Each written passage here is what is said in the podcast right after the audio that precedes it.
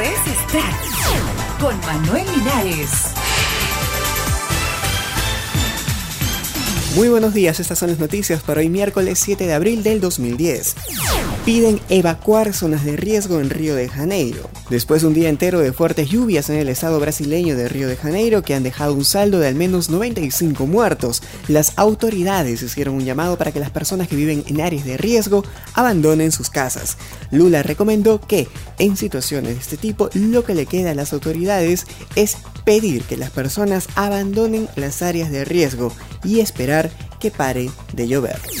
En otro plano de la noticia, Star Wars se convertirá en una comedia televisiva muy pronto los fanáticos de la famosa saga creada por George Lucas Star Wars podrán disfrutar de una versión de comedia animada para la televisión. El proyecto realizado por los estudios Lucasfilms todavía se encuentra en una fase preliminar, informó este martes The Hollywood Reporter.